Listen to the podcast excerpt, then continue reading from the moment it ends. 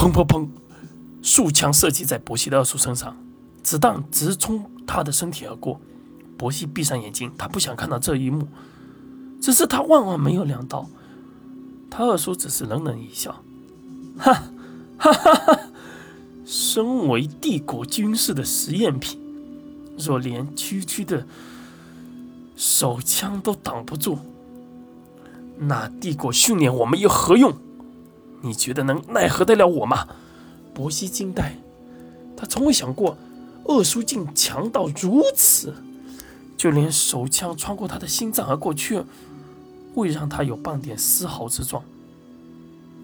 二叔大喝道：“兄弟们，今日一个不留！”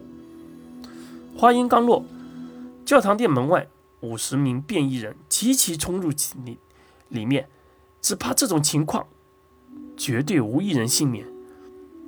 陈实此刻双手已然握住封印之上，身体里的巨热和冰封之时极度的冰冷，在他身体里开始不断的酝酿着。在这种急剧的冰寒抵抗之中，陈实的眼睛里开始不断的露出了鲜血，全身上下通红，身体里的热量和外面的巨冷就像要撑爆他的身体一样，陈思。觉得好难受，好难受。但是他看见外面的情景，他觉得自己一定要成功。若他拔不出这个天使之杖，只怕今日所有人都会丧命在此。伯西的二叔已然再次重重的一拳砸在伯西身上，伯西奄奄一息，只怕再也扛不住下一拳了。就在此时，陈实。大吼一声啊！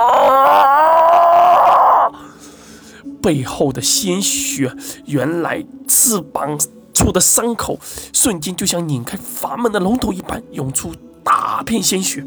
那大片鲜血竟然在他背后形形成了一个固态，变成了一个翅膀的模样。随即一声巨大的响声。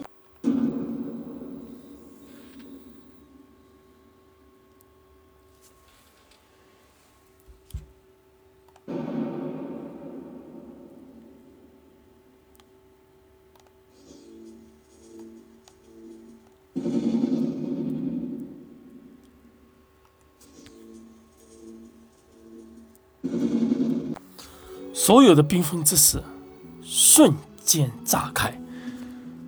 封印权杖在此发出了一股耀眼的光芒。